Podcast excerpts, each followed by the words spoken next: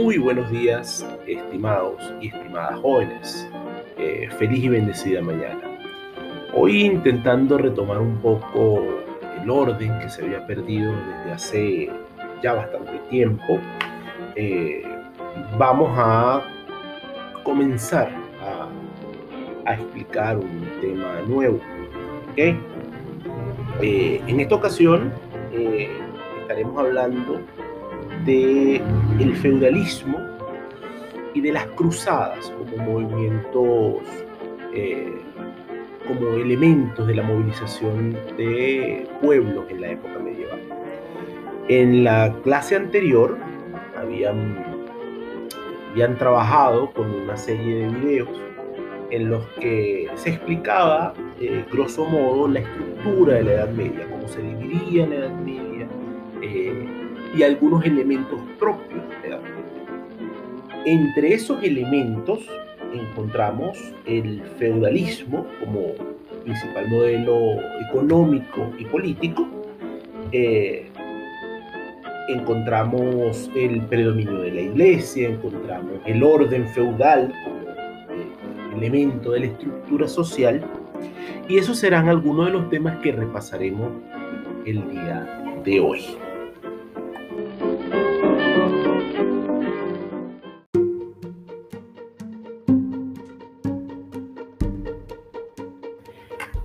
Entonces comenzamos. El feudalismo.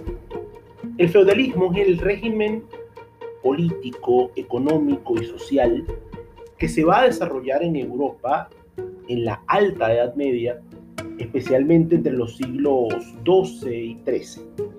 Su origen está en la temprana Edad Media y en él se mezclan los factores políticos, económicos y sociales en manos de quienes ejercen el poder se conjugan la propiedad de la tierra, el poder político y la eh, jerarquización social eh, correspondiente en una misma persona. Su nombre se deriva de la palabra feudo, que significa lote de tierra dado como recompensa. Eh, para explicar cómo nace el feudalismo hay que remontarnos un poco a lo que es la desintegración del Imperio Romano. Eh, antes de que todo esto comenzara, antes del siglo VI, antes de Cristo, eh, Europa o el continente europeo se encontraba unificado bajo la figura del Imperio Romano. El Imperio Romano era la gran figura unificadora de todo el territorio europeo. Por eso es que hay un viejo dicho que dice, todos los caminos conducen a Roma, porque Roma era eh, la capital de todo el continente, por decirlo de algún modo. Eh, a los márgenes del imperio romano existían una cantidad de pueblos que los romanos llamaban pueblos bárbaros. Eh, del norte, en el norte existía una cosa llamada la muralla de Adriano, una muralla creada por el emperador Adriano eh, para delimitar hasta dónde llegaba la civilización. Todo lo que estuviera por encima de la muralla de Adriano eran bárbaros. Eh, al oeste eh, estaba el límite del mar, ¿no? estaba el límite marítimo, y al este se encontraban como límite las tierras cercanas a, los, a los unos, a los grupos bárbaros de origen mongol que llegaron a invadir muchísimos territorios. Eh, entonces, y al sur, evidentemente, las tierras de África. ¿no?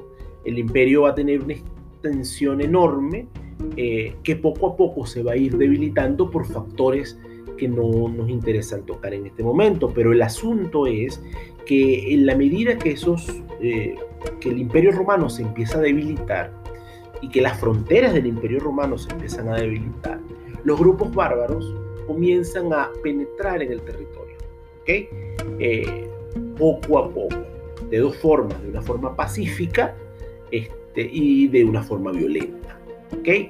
Eh, ya cuando el imperio romano se desmorona, eh, Europa pierde su unidad ya no existe una unidad política o administrativa, se pierde el sentido de, unidad del, del mundo europeo. Por lo tanto, Europa queda acéfala. Y los pueblos o la gente que vive en Europa ya no tiene un gobernante.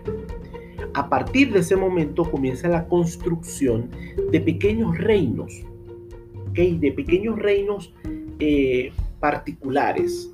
Eh, Europa se fragmenta en tribus, que poco a poco van, van tomando un sentido de identidad. Eh, en el medio de esas tribus comienzan a nacer hombres con una fortaleza eh, mental, espiritual, eh, superior, vamos a decirlo así, al resto de sus congéneres, que van a ser nombrados reyes. Esos hombres con facultades especiales, vamos a llamarlo así, eh, van a van a formar pequeños reinos, Y esos reinos van a sustentarse no sobre la base de la esclavitud como ocurría en la época romana, sino sobre la base de un contrato, de, una, de un acuerdo entre partes. Por un lado están los señores y por el otro lado están los siervos. Los siervos le van a jurar lealtad a los señores y los señores le van a ofrecer protección y seguridad a los siervos. Esa es una de las características del feudalismo. El rey va a otorgar lotes de tierra a los señores que lo sigan en la guerra y se van a formar los ducados, los condados, los marquesados, todos esos títulos nobiliarios que nosotros vemos en las películas. ¿no? Eh, características del feudalismo. Este, hay una serie, el feudalismo tiene una serie de características. Desde el punto de vista político, características políticas, encontramos que no hay un poder centralizado. ¿ok? Eh, no existe un poder centralizado, hay descentralización del poder real y hay un robustecimiento, un fortalecimiento del poder de los señores. ¿okay? Eh, poco a poco los reyes, eh, una vez que entregan ese, ese feudo y, entregan el poder a esos señores, van perdiendo su, su autoridad. ¿okay? Y cada vez eh, los señores feudales se van haciendo más fuertes que los mismos reyes. eso va a cambiar años más tarde por una serie de, de de cambios políticos que se van a dar a finales de la Edad Media, a principios de la Edad Moderna, eh, en los cuales va a aparecer el absolutismo. Pero eso es otro, otro asunto, ¿no? Eh, los reinos van a estar divididos en grandes o pequeñas porciones.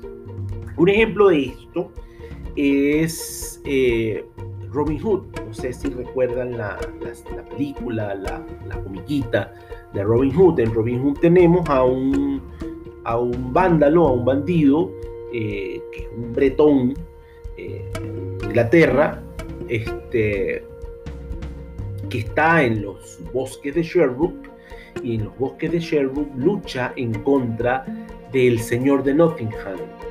El señor de Nottingham es un noble que abusa de su poder y explota a la gente pobre. Eh, digamos que Robin Hood intenta denunciar al señor de Nottingham al rey, eh, porque el rey aparece como una figura distante, una figura que tiene autoridad, pero que no tiene poder. ¿Ok? Esto es importante distinguirlo. Una cosa es la autoridad y otra cosa es el poder. Eh, y en esa dinámica se, desarrollan todas estas historias del personaje de, eh, de Robin Hood, eh, el pequeño Juan, Lady Marianne, etc. ¿no? Eso es una forma de, ejemplificar lo que, lo que significa la dinámica de la descentralización del poder. El rey está como figura, pero carece realmente de un poder eh, fuerte. ¿no? En su lugar, el rey tiene que contar con el apoyo de los señores feudales. Otro ejemplo lo podemos ver en una película conocida por muchos, que es Narnia, eh, el príncipe Caspian, creo, este, donde van a la guerra y el señor, el rey, llama a los abanderados y eso se van presentando en una escena maravillosa en la que van sonando sus escudos y levantando sus banderas. Eh, cada región tenía un señor y cada señor era el que hacía las leyes de su propia región. Eh, no existe, la segunda característica es que no existe soberanía, ¿ok? Eh, existe en su lugar la suceranía. La soberanía es el poder que reside en manos del pueblo o en manos del rey, que es el soberano. ¿ok? Eh, en el caso de las sociedades modernas se dice que la soberanía reside en el pueblo, quien la ejerce a través del voto. Eso es lo que dicen las constituciones modernas. Pero en la época moderna, vamos a decir, en la edad moderna, en la edad contemporánea, principios de la edad contemporánea, la soberanía recaía en el rey que ejercía el rol del soberano. En la Edad Media no, no va a existir soberanía, nadie va a ser soberano, va a existir en su lugar la suceranía. La suceranía no es otra cosa que un juego de poderes entre los gobernantes y los gobernados, que son al mismo tiempo señores y vasallos. ¿Ok? Señores de quienes han recibido de su mano la tierra como beneficio o de quienes trabajan en las tierras que ellos administran directamente y vasallos de quienes lo beneficiaron con tierra. ¿Ok? En consecuencia, existe un solo señor que es el rey y los únicos que son vasallos sin ser señores son los siervos de la gleba, que son el nivel más bajo, ya eso lo veremos más adelante, eh, que trabajan la tierra sin poseerla como propiedad particular. ¿Ok? Entonces, por un lado tenemos que hay un juego de poderes donde la mayoría son, eh, o bueno, no la mayoría, donde, donde el poder se ejerce de manera compartida. ¿okay? Eh, no hay un soberano absoluto que controle todo, eh, porque el poder está descentralizado y se comparte ese poder en un juego allí interesante, que es la suceranía. tercera característica, eh, este juego de poderes se, se, va a sustentar, vamos a decirlo así, eh, sobre la base de un contrato, ¿ok? Llamado el contrato feudal. Eh, en él, el señor otorga la tierra al vasallo mediante una ceremonia llamada ceremonia de homenaje o acto de homenaje en el cual el Señor eh, le da fidelidad, ¿ok? Y en el momento que este Señor eh, le da fidelidad al rey, por decirlo así, este lo embiste de autoridad, ¿ok? Y en ese proceso de embestirlo de autoridad, el rey está perdiendo su autoridad. este acto de homenaje es bien particular, ¿no? Este, eh, ese acto en el cual, ese acto de investidura, en el cual el rey otorga la autoridad sobre un territorio, se sella normalmente con un beso, ¿no? El hombre, el vasallo arrodillado a los pies de su señor, le jura fidelidad en nombre de las reliquias de los, de los santos y este, y sobre una espada, sobre un símbolo del territorio, y el señor lo toma entre sus manos, toma las manos del vasallo entre las de él, lo levanta y lo besa en la boca, y con eso queda pactado el sello de fidelidad. Ojo, todo eso era muy masculino en la Edad Media. Ahora es que no, pero eso era muy masculino en la Edad Media, porque era un beso fraternal un amor fraternal, como el meme que anda por allí, como el video del Señor. ¿Ok? Características socioeconómicas.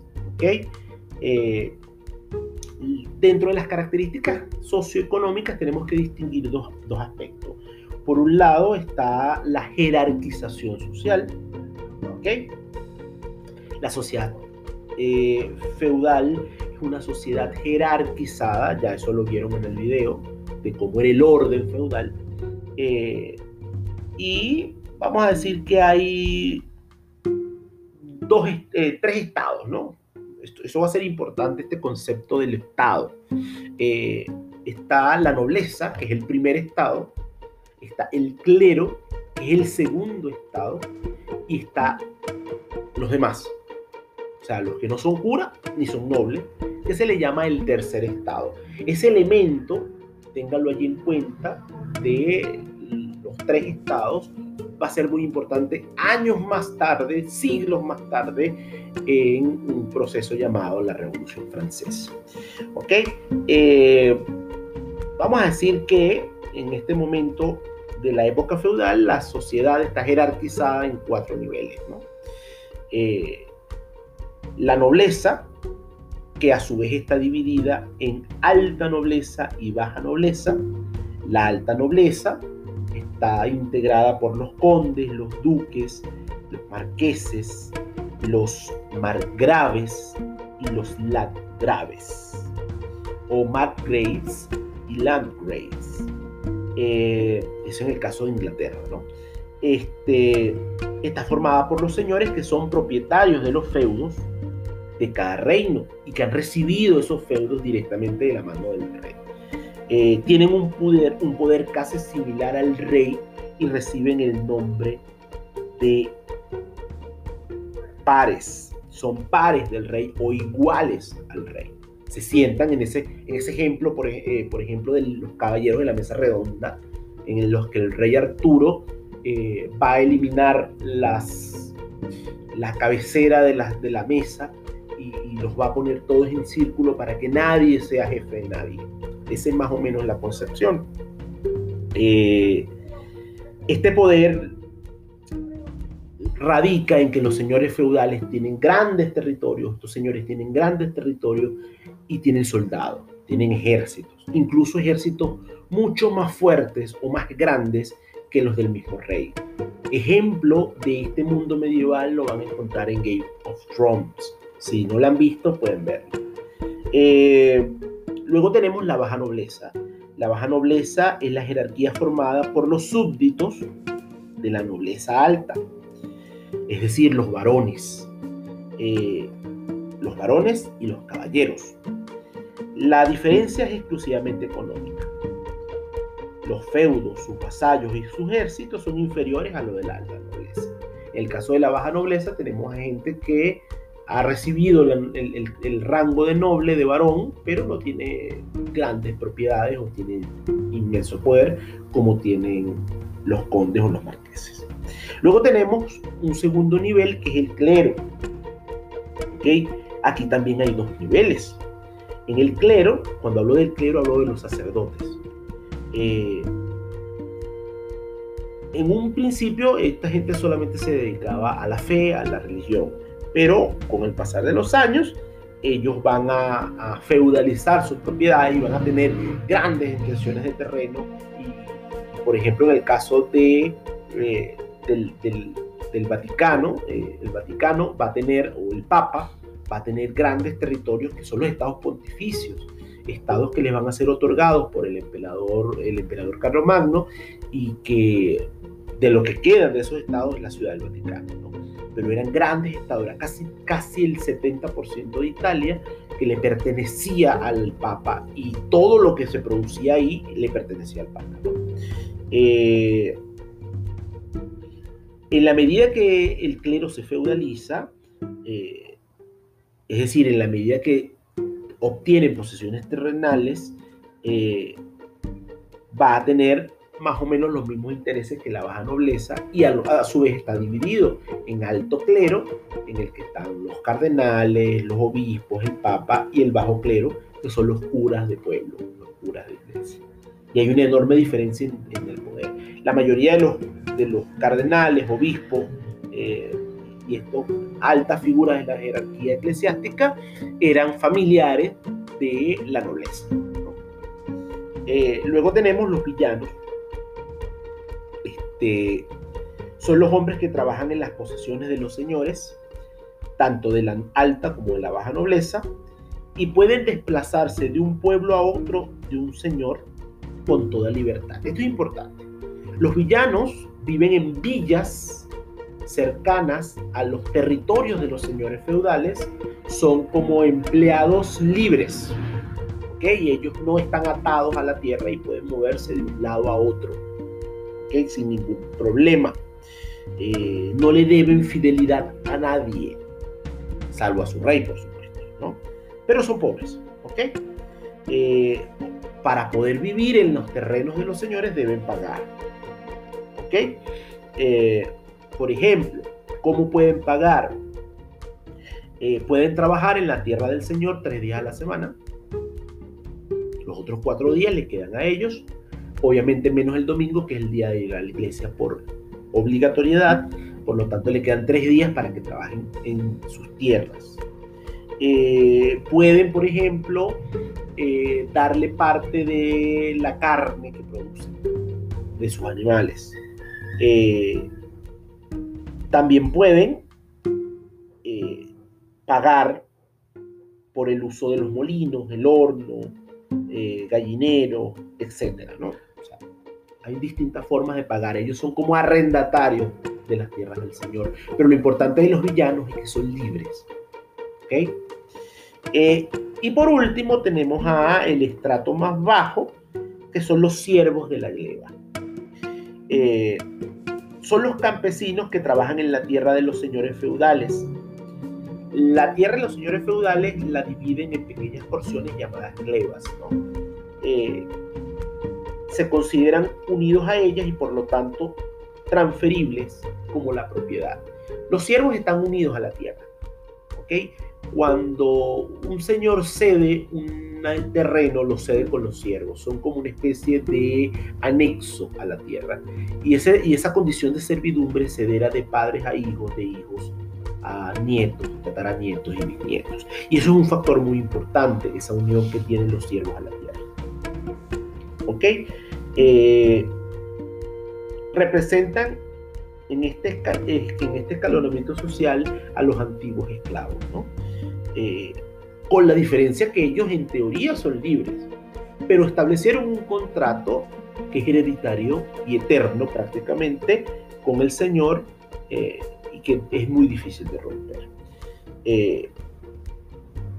Entonces, tenemos estos cuatro órdenes feudales que son sumamente importantes.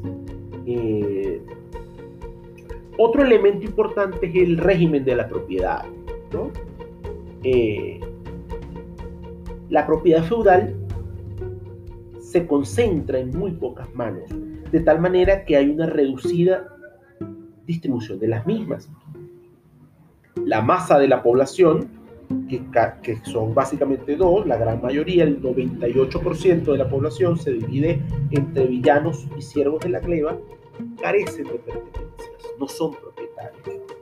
La economía se basa en el trabajo de la tierra, en la mayoría, y en la pequeña industria doméstica, y tiene como centro de administración el castillo o el monasterio. En este aspecto económico, lo más importante del feudo, el feudo se divide en, distintas regiones, el beneficio, tierra o dada o repartida, el censo, producto del beneficio repartido entre el señor y el vasallo, y el alodio, que es la tierra administrada directamente por el beneficiario. Entonces, este orden eh, social y económico que vemos que está mezclado. Por un lado, es económico porque eh, determina quién es el que controla la tierra y en una sociedad agraria quien controla la tierra es el que controla la riqueza. Tengan eso presente siempre. Eh, y por otro lado, es el ordenamiento social porque De ese orden económico se va a desprender el orden social, la jerarquía. Hay una cosa muy importante de la sociedad medieval y del feudalismo en especial, y es que es un estado de equilibrio perpetuo.